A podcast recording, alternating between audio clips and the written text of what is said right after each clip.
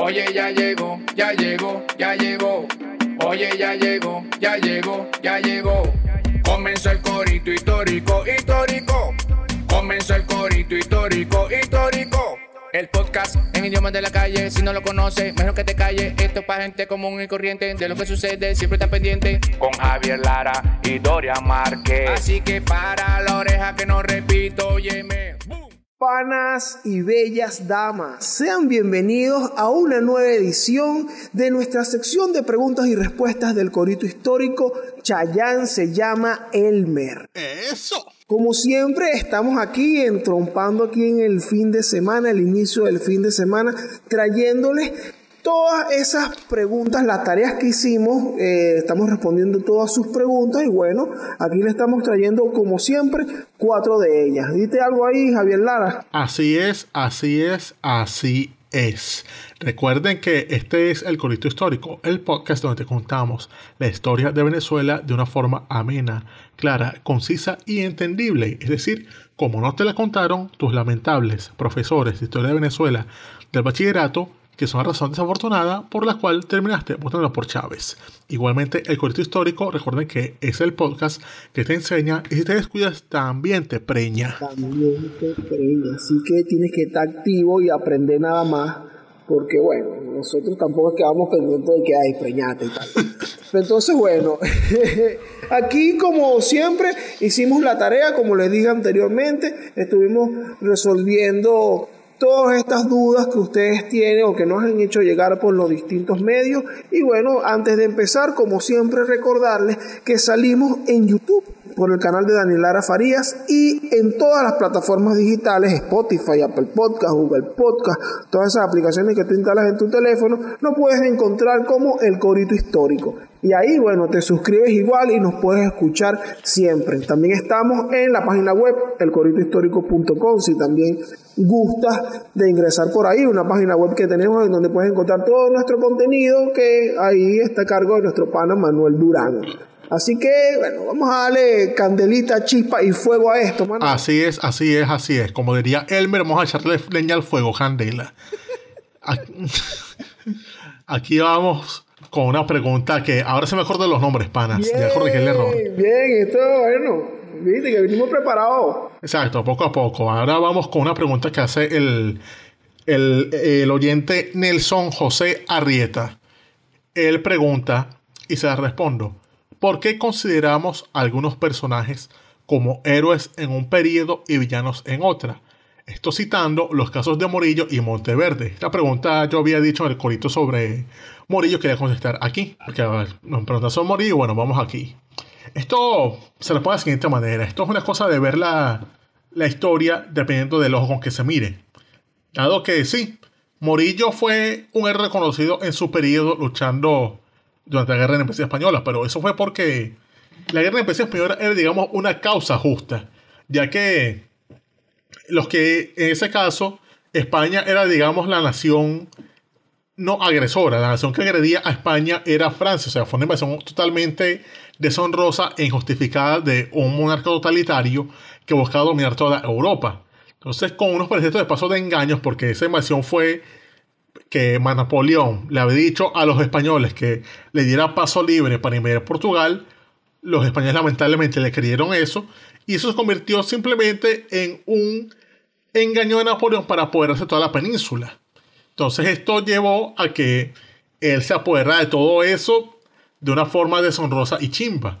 Y entonces lo que hicieron los españoles fue levantarse en armas para vencer a ese enemigo que los había engañado, a sus monarcas, los había capturado y que de esta forma estaba como que haciendo lo malo.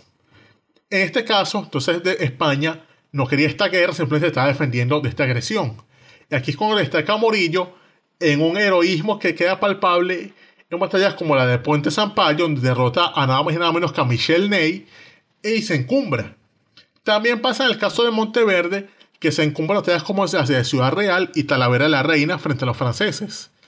En cambio, en las guerras americanas ya pasaron ellos de ser lo que eran en España, unos los que se levantaron contra un enemigo de la libertad de los europeos, a ser parte del ejército de una nación agresora. En el caso de Monteverde, él aquí se gana bien su puesto de villano, sobre todo cuando, como comandante de los españoles en Venezuela, el carajo firma un tratado, las capitulaciones aquellas que firmó con Miranda San Mateo, y el carajo no había sacado la tinta del tratado que acaba de firmar cuando ya lo estaba violando. Dígame eso no ser un villano, pues, o sea, faltar la palabra que recién acabas de, de decir.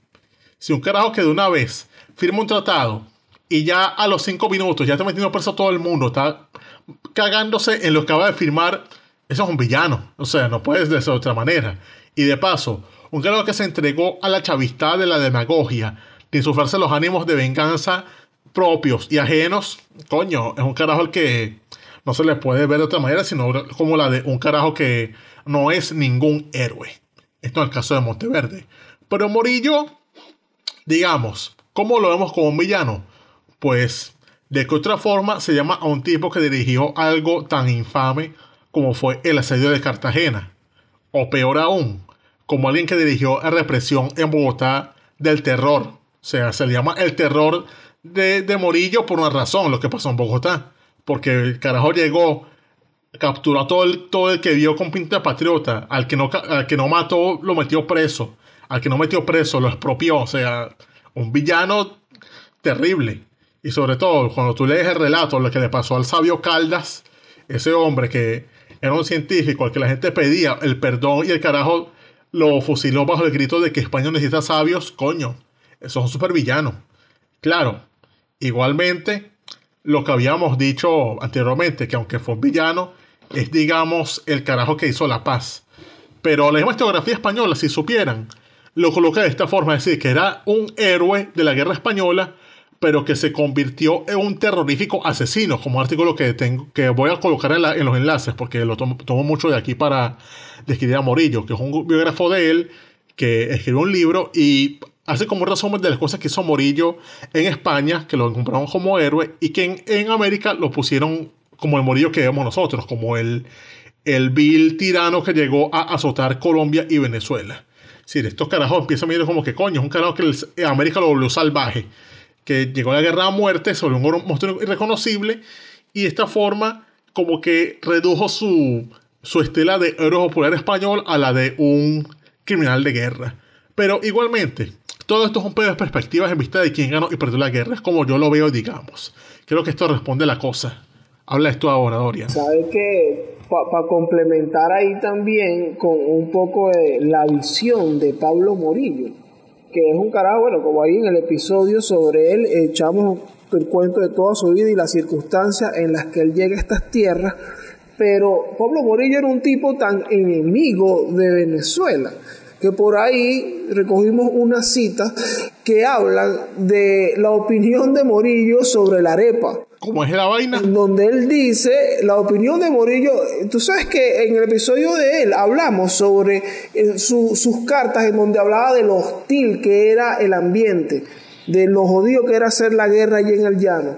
Bueno, dentro de esos mismos relatos, Morillo dice que él podría soportar todos esos mosquitos, las lluvias, el, clima inclemente, el sol, pero nunca podría soportar más esas asquerosas tortillas de maíz que comen que llaman arepas, que parece comida de negros y avestruces. Ah, no, Morillo, el coño de tu madre. Mira, Nelson, te queda claro que Morillo era un verdadero villano de, de, la Venezuela, de la República de Venezuela. Coño, si esto no te lo deja claro, mano, revísate. O sea, aunque no que habla tan mal de la arepa de esa manera, mira, tú eres otra cosa que un coño de madre. O sea, tú no mereces Venezuela, mano. O sea, reflexiona, pana. El tipo, el tipo está demasiado en contra. Y eso, voy a aprovechar darle colita aquí. Eso es un poquito de un relato que traemos en el siguiente episodio del hambre y las ganas de comer que se debe publicar mañana, podcast panas. el podcast el podcast de la comida que tenemos ahí eh, César Fernández el cocinegro y yo en donde, bueno, vamos a estar abordando unos temitas de la tradición de la comida venezolana y bueno, ahí vamos a echar el cuento de Pablito Morillo odiando a las arepas. Pero bueno, ahí tienes un poco también de la dimensión de que no, este tipo está demasiado en contra, hermano, no podemos darle un beneficio de que, ay, no, no trates de villano a Pablo. Ah, no jodas. ¿Cómo tratas tú a un carajo que habla así de la arepa? O sea, ¿quién eres tú? Comida de negro y avestruz. No jodas. Sí, ya está bien, yo soy negro, pero no me llames avestruz, marico. Lo tuyo. Dale tú ahora con tu pregunta ahora, que ya me reché por culpa de Pablo Morillo. Entonces, bueno, vamos a seguir adelante con la siguiente pregunta que tenemos por ahí, que la hace el panita Ernesto Rodríguez. Y nos, nos, nos pide que echemos el cuento sobre la expedición fallida del Falke. Ok. Que, que esto, esto es un buque alemán. ¿Cómo sería, cómo se diría esto, mano? El Falke. Falke. Creo que es así. Ah, bueno, Creo que es tiene. Falke. Ahí lo tiene. Igual tengo que ¿Qué estudiar. fue esto? ¿Qué, qué fue la expedición del Falk? Estamos hablando de un movimiento que se dio en el año 1929, que fue, digamos, la insurrección más importante que se dio contra Gómez, o que hizo más bulla, Claro. que se dio contra Gómez. Eh, ¿que ¿En qué contexto se da esto? Esto se da aquí en el año 1800, esto empieza, esta- esto tiene su preparativo, en el año 1927, que es cuando sale un general llamado Román Delgado Chalbó de la cárcel. Tenía 14 años. Ah, claro, Román Delgado Chalbó para ese tiempo era el hombre que más tiempo pasó en la cárcel del gomecismo. O sea, pasó como que fue 15 años preso, una vaina así, Claro. según recuerdo. Tenía, tenía 14 años preso, cayó en 1913 Mierda. y sale en 1927 y sale al exilio. Entonces lo primero que hace él al llegar a París en su exilio fue comenzar a conspirar y que no, tenemos que tumbar a ese tipo, tenemos que tomar el control. claro, o sea, se, se llenó de odio en la cárcel. Cabe destacar que Román Delgado Chalbó es el papá de Carlos Delgado Chalbó, Claro, que también estuvo en la invasión, de hecho. exactamente, y bueno, que posteriormente formaría parte de esta junta de gobierno junto a Pérez Jiménez, y por ahí echamos un cuento de él en un corito anterior. Pero eh, ocurre que él empieza a, con- a- a contactar con, con el exilio venezolano y antigomecista allá en París, y bueno, había muchas personas de la vieja política y también exiliados de, de, de los jóvenes, incluso de los de eh, gente de la nueva política, lo que sería la nueva escuela, pero él empieza a mover la cuestión para, para llevar a cabo ese movimiento. Entonces, ¿qué ocurre aquí? Este, este al, al cuadrar todo, porque esto lo logran financiar con el aporte de algunos venezolanos que estaban afuera del país, y también algunas firmas de crédito y bancos que bueno, aportaron el dinero por ahí. Román, Chalú- Delgado Chalbó agarra ese dinero y compra o alquila o arrienda un, un buque alemán que es el Falke. El Falke, que por cierto, estoy revisando aquí y Falke en alemán es halcón, panas. Ah, bueno, ahí tiene. Cheyenne heißt Elma. Entonces, eh, acá, bueno, él ya está armando todo. Esta expedición estaba organizada en dos grupos. Había un grupo de señores que eran como la vieja política, como de la vieja escuela, Los caudillos, Claro, los chopo.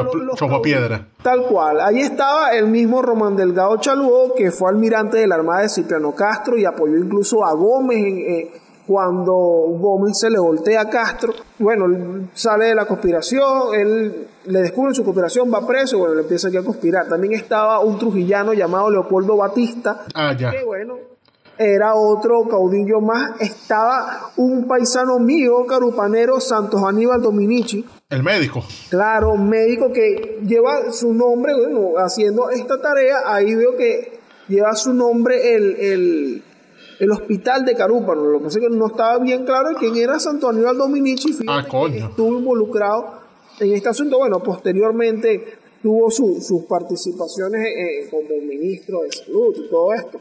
Pero bueno, él estuvo involucrado también, eh, formaba parte de este primer grupo. Estaba también un segundo grupo que era de jóvenes, que estaba a cargo o estaba al mando de un muchacho llamado Julio McGill. Julio McGill. ¿Quién es Ju- Julio McGill? Es el hijo de Samuel McGill, Ah, un chileno que fue esta persona, eh, que fue los primeros instructores de la Escuela Militar de Caracas, cuando Gómez intentó eh, modernizar o renovar, hacer una escuela militar. yo decía que me sonaba ese apellido. Coño, Samuel McGill, sí, el que trajo como que la instrucción prusiana a Venezuela. O sea, toda esa modernización del ejército, toda la cuestión de, de que pasara de ser una montonera a ser un ejército profesional. Tal cual. Bueno, el hijo de ese señor estaba involucrado en esto y él estaba al mando de, bueno, otros muchachos en donde también estaba Carlos Delgado Chalbó. Ah, claro. Total que ellos empiezan a, preparar su cuestión. ¿Cuál era el plan de, la, de, la, de esta expedición? El plan de esta expedición era que en primer lugar fuera un, el primer grupo a las costas de Venezuela, hacia Cumana específicamente, y ese primer grupo iba allí a, hacer lo que llaman una cabeza de puente, a llegar allá y a armar todo, estar ahí activo para que llegue una segunda fuerza y esto ya recibirlo eh, para empezar el movimiento. Entonces, bueno, el plan era que llegaran estos primero y que en simultáneo se diera un ataque por tierra que iba a estar a cargo de Pedro Elías Aristigueta. Entendido. Entonces, la cuestión se arma de esta manera. Bueno, vamos a llegar, va a llegar el Falcon, va a llegar el Falcon simultáneo con el ataque por tierra, se baja el primer grupo y luego entró para el segundo grupo y seguimos para Caracas para tomar todo. Ok, chévere. Pero ¿qué pasa con la expedición del Falcon? ¿Qué es lo que llamamos una venezolanada? Oh, no. la expedición del Falcon del Falcon. Se robaron los reales. Que cabe destacar que en, que en, medio de la expedición le cambian el nombre al barco para hacerlo, bueno, más propio allí, le ponen eh, General Anzuategui. Y entonces iban en el General Anzuategui. Y cuando llega el Falcon a las costas de Cumaná, el señor que iba a hacer el ataque por tierra no había llegado. ¿Dónde estaba? Se, se emborrachó. Ahora, fíjate que eso es algo que no queda claro en la historia a qué se debió ese retraso. El punto es que allí eh, Román Delgado Chalvo dice, bueno, este tipo no ha llegado, yo me voy a bajar. Cabe destacar que en el barco también venía, olvidé mencionarlo hace un rato, entre la gente que venía, eh, este escritor llamado José Rafael Pocaterra. Ah, claro, los cuentos grotescos. Claro, el autor de cuentos grotescos también formaba parte de este movimiento y venía en el falque. Incluso él es el que queda como al mando del barco cuando se baja Román Delgado Chalvo, que ordena desembarcar, vamos a tomar Cumaná. Este tipo no ha llegado, no importa, vamos para esa. En los primeros tiros asesinan a Román Delgado Chalbó. Coño, qué bola. Chamo, todo mal. Y todo de una vez. Desastre. Además, el ataque por tierra ocurrió tres días después. El 3 de agosto llegó Pedro Elías Aristigueta.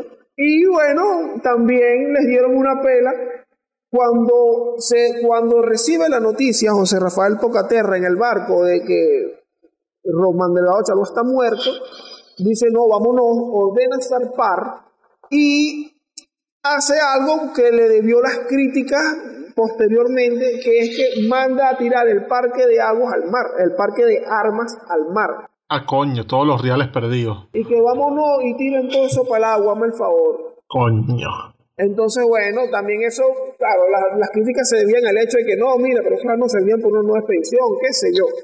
Pero bueno, José Rafael Pocaterra se va con los que lograron escapar en el Falque, llega a Trinidad y bueno, ahí luego empiezan todo el mundo a seguir su exilio. Y em, bueno, este fue la venezolana, fue que el chamo que venía por tierra llegó tarde. Tres días después, marico, pero tres días después. Joder, chico. Llegó tres días después. Además, otra venezolana es que había, este era un movimiento completo, porque se están tomando así las costas y pensaban llegar a Caracas, pero por los Andes habían unos guerrilleros antigomesistas. Estaba em, eh, uno de apellido Peñalosa. Ah, Juan Pablo Peñalosa, sí. Juan Pablo Peñalosa, exactamente. Estaba involucrado en esto y otro llamado Regulo Olivares y este Regulo Olivares días antes canceló. Dijo, no, yo no voy para allá. Marico, estás viendo que esa vaina lo que fue, o sea, el Falque no fue más que una operación Gedeon, pero en tiempos gomecistas. Faltó fue un estertoleo, robándose los reales y un, y un huevón como. Eh, ¿Cómo es que se llama el bicho ese que, que es que asesor electoral que no sirve para nada, ¿vale? Eh, eh, Rendón, JJ. Exacto. Era como una de esas veces que prometieron JJ Rendón, Guaidó y el ejército Toledo, que iba a ser una rechísima de tomar el Zulia con no sé cuántos mil soldados, y terminaron siendo unos bichos juntos días ya entrenados por Macuto. Exactamente. Y te que todo el Magallanes, no olvides. Vamos a, tomar la vaina desde, desde los Andes, por Táchira, por la costa, por todos lados, y al final los que están por la frontera dijeron, no, yo no voy para allá. el tipo que venía porque era, no, llegué tres días después porque no sé, había una tranca que estaban protestando por gas por allá cuando venía. Billy Russo apareció en otra parte diciendo que no, que a mí me dieron unos reales, pero yo me los llevé los reales. Exacto, tal cual.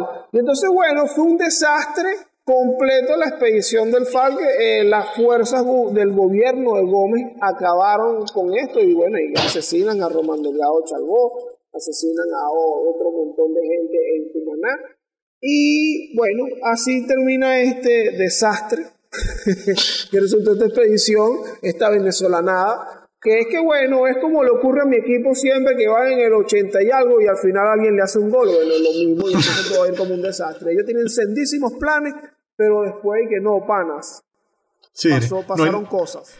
No hay nada romántico en la expedición del FAL, que fue otro de esos fracasos militares a los que ya estamos acostumbrados de ver. Esas invasiones que, que nunca dan frutos. Lamentable, panas. Bueno, aclarado este desastre, voy con la siguiente pregunta yo. Otra vez respondo al oyente Nelson José Arrieta, que me hace la pregunta de, continuando con lo anterior, de los villanos y eso, me pregunta, ¿y si fuéramos una colonia española? Mira, Nelson, yo no veo una España colonial en América después de 1810 pasar lo que pasara. ¿Por qué? Mira, la decadencia de España, o sea, la decadencia de España como un imperio, ya estaba ocurriendo desde antes de que a unos criollos en Caracas, en, en Buenos Aires, en Bogotá, se les ocurriera esa brillante idea de independizarse. Esa cosa ya, o sea, ya venían pasando cosas chimbas, los borbones están cagándola demasiado, los carajos no sabían renovarse. Y era una cosa que ya el mismísimo Humboldt, que visitó Venezuela en, a finales del siglo XVIII, él ya veía como que era posible una independencia, autonomía americana progresiva de forma pacífica. Es decir, él veía como que, no, que hay un chance de que esta gente como que piense mejor las cosas y, y, sea, y sean abiertos a una independencia, a una autonomía, porque esta gente se ve que es leída, o sea, son gente ilustrada, que los, em, españoles de América están más ilustrados que los españoles de, de España se veía como que no, esta gente eventualmente va a ser independiente. ¿Por qué razones veía eso? Pues no solamente porque están ilustrados, sino que la península española vivía pidiéndoles a, esa gente que está en América cada vez más plata, más vaina. Es decir, había como una situación similar a la que ocurría en los Estados Unidos. Que mientras en Inglaterra estaban gozando una bola, querían vivir a costa de lo que hacían en las colonias americanas. Y eso hizo que los gringos se recharan y bueno, fueron a la guerra tras los impuestos y tras las vainas. Pero eso que, que vino como a ser el catalizador de, esa de que esa independencia se diera, lamentablemente de forma violenta, vino a ser eso huracán llamado las guerras napoleónicas, porque ya si bien la, el imperio español en América era, digamos, un castillo de naipes listo para que alguien soplara y, lo y se cayera poco a poco, lamentablemente lo que ocurrió fue ese huracán que vino a destruir, no solamente se llevó las cartas, sino que destruyó las mismas cartas, llamado las guerras napoleónicas, que en cosas como por ejemplo la batalla de Trafalgar, que siempre mencionamos en los coritos sobre los, los realistas, la, batalla de Trafalgar fue una cosa que destruyó la flota española. Es decir, aquí los españoles fueron con su flota a enfrentar a los ingleses y Nelson, a punto de morirse, los, los escoñetó, destruyó todos los barcos. Y esto hizo que de esta manera España se quedara sin armada. Es decir, no había una manera de hacer de hacer posible una reacción a una independencia en otro continente, porque con qué barcos lo ibas a hacer. Igualmente, también estaba otra situación de intrigas en la corte entre el ministro, o sea, un intrigante que había llamado Manuel Godoy, que se decía que era amante de la reina, de, la esposa del rey Carlos y la madre de Fernando VII, y también entre el mismísimo Fernando VII y el rey Carlos, es decir, había peos entre ellos, que uno quería gobernar más que el otro, Fernando también quería gobernar, quería jubilar a su padre antes que, que se fuera del, poder. Si era una cosa que esa gente se estaba ganando cuchillo entre sí. Entonces todo eso combinado hicieron que una transición pacífica que se estaba a punto de dar se convirtiera en una guerra mundial que fue eso que llamamos la independencia americana. Entonces de esta forma no hay, no es posible que exista algo así como un what if, hablando en inglés, de que siguiésemos siendo colonia no iba a ocurrir nunca jamás. Es decir, eso era, no iba a pasar. O sea, sea que no hubiese existido Napoleón, digamos 20 años, los españoles en América habrían llamado autonomía y, se habrían independizado poco a poco sin tanta violencia, tal vez manteniendo su esclavitud. O bueno, si, si, se da la revolución y Napoleón tomaba el poder, se apoderaba, se apoderaba de toda Europa, la independencia iba a ser como, iba a correr como con más energía por América porque los, españoles de América iban a decir, ya va, ese nano marico y francés nos va a gobernar. No, chico, vámonos.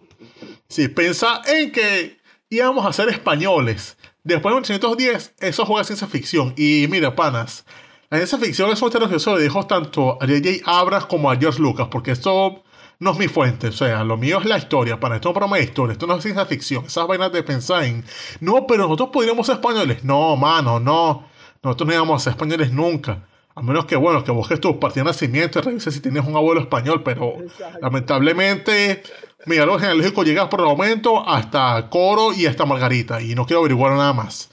Punto, panas. cualquier cosa, bueno, búscate una chamita o un chamito que te dé ese pasaporte, panas. Exacto.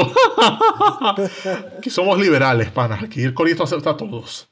Exactamente. Entonces, bueno, aquí está eh, la respuesta a esta pregunta, bien chévere eh, esa pregunta, porque es verdad que a veces se surge por allí un debate como al respecto de que, bueno, si se llama español y que no vale, ¿cómo está español?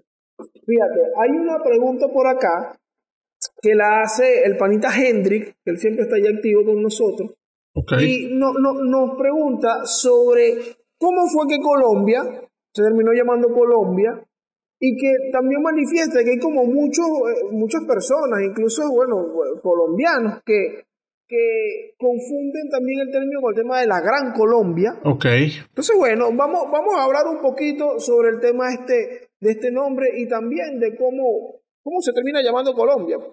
Fíjense, eh, este, este, este territorio, lo conocemos hoy como la República de Colombia, eh, era el virreinato de la Nueva Granada. Los españoles, bueno, eso era un virreinato, el virreinato de la Nueva Granada, así se llamaba. Luego, cuando llegan los procesos de independencia, es cuando se empiezan a hablar de las Provincias Unidas de la Nueva Granada. Entendido. Todo este proceso de independencia, todo bien allí. ¿Qué ocurre? hay una confusión con el tema de la llamada Gran Colombia porque se piensa que, el país, que, este país que soñó Bolívar, este proyecto que tuvo Bolívar de hacer, era llamado la Gran Colombia. Y no es así.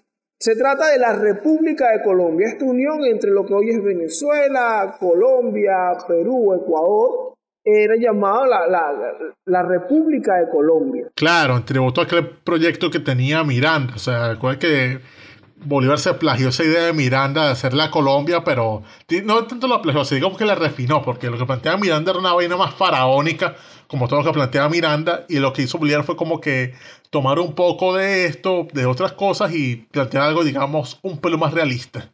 Claro, hizo, hizo el proyecto un poco más compacto, pero bueno, ahí Francisco de Miranda realmente la palabra Colombia, el nombre Colombia era un proyecto de él. Luego, claro, esta unión de países, e, este proyecto que luego hace Bolívar, este remix que hace Bolívar de, lo de Francisco de Miranda, es llamado la República de Colombia. Así es como está realmente establecida esta república que unió a todas estas que hoy son naciones o repúblicas independientes. ¿Por qué se habla de Gran Colombia? Porque así se le llama en la historia al periodo en el que existió esta república o en el que se estuvo combatiendo por ello. Entonces, el tema de la Gran Colombia es algo que se usa más que todo en los libros por parte de los historiadores para definir justamente el periodo en el que se encuentra. Pero realmente hablamos de la República de Colombia. Entendido. Entonces, ¿qué ocurre con esto? ¿Cómo es que, ajá, la República de Colombia y de pronto la República de Colombia se dividió y pues salió Venezuela, salió Ecuador.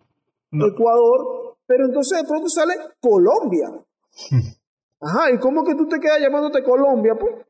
Bueno, ocurre que cuando se separan estas naciones, lo que queda acá en la hoy Colombia empieza a llamarse la República de la Nueva Granada en 1831.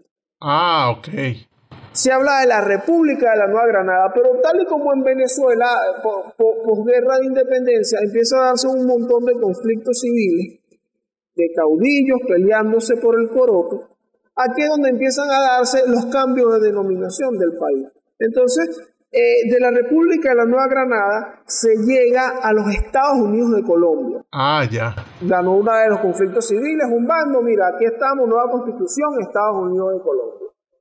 Luego, dentro de esto, empiezan a dar esto, continúan los conflictos entre ellos mismos y por ahí sale la conferencia Granada, la confederación Granada. Mm. Ah, se fueron cambiando el nombre así como, como Prince.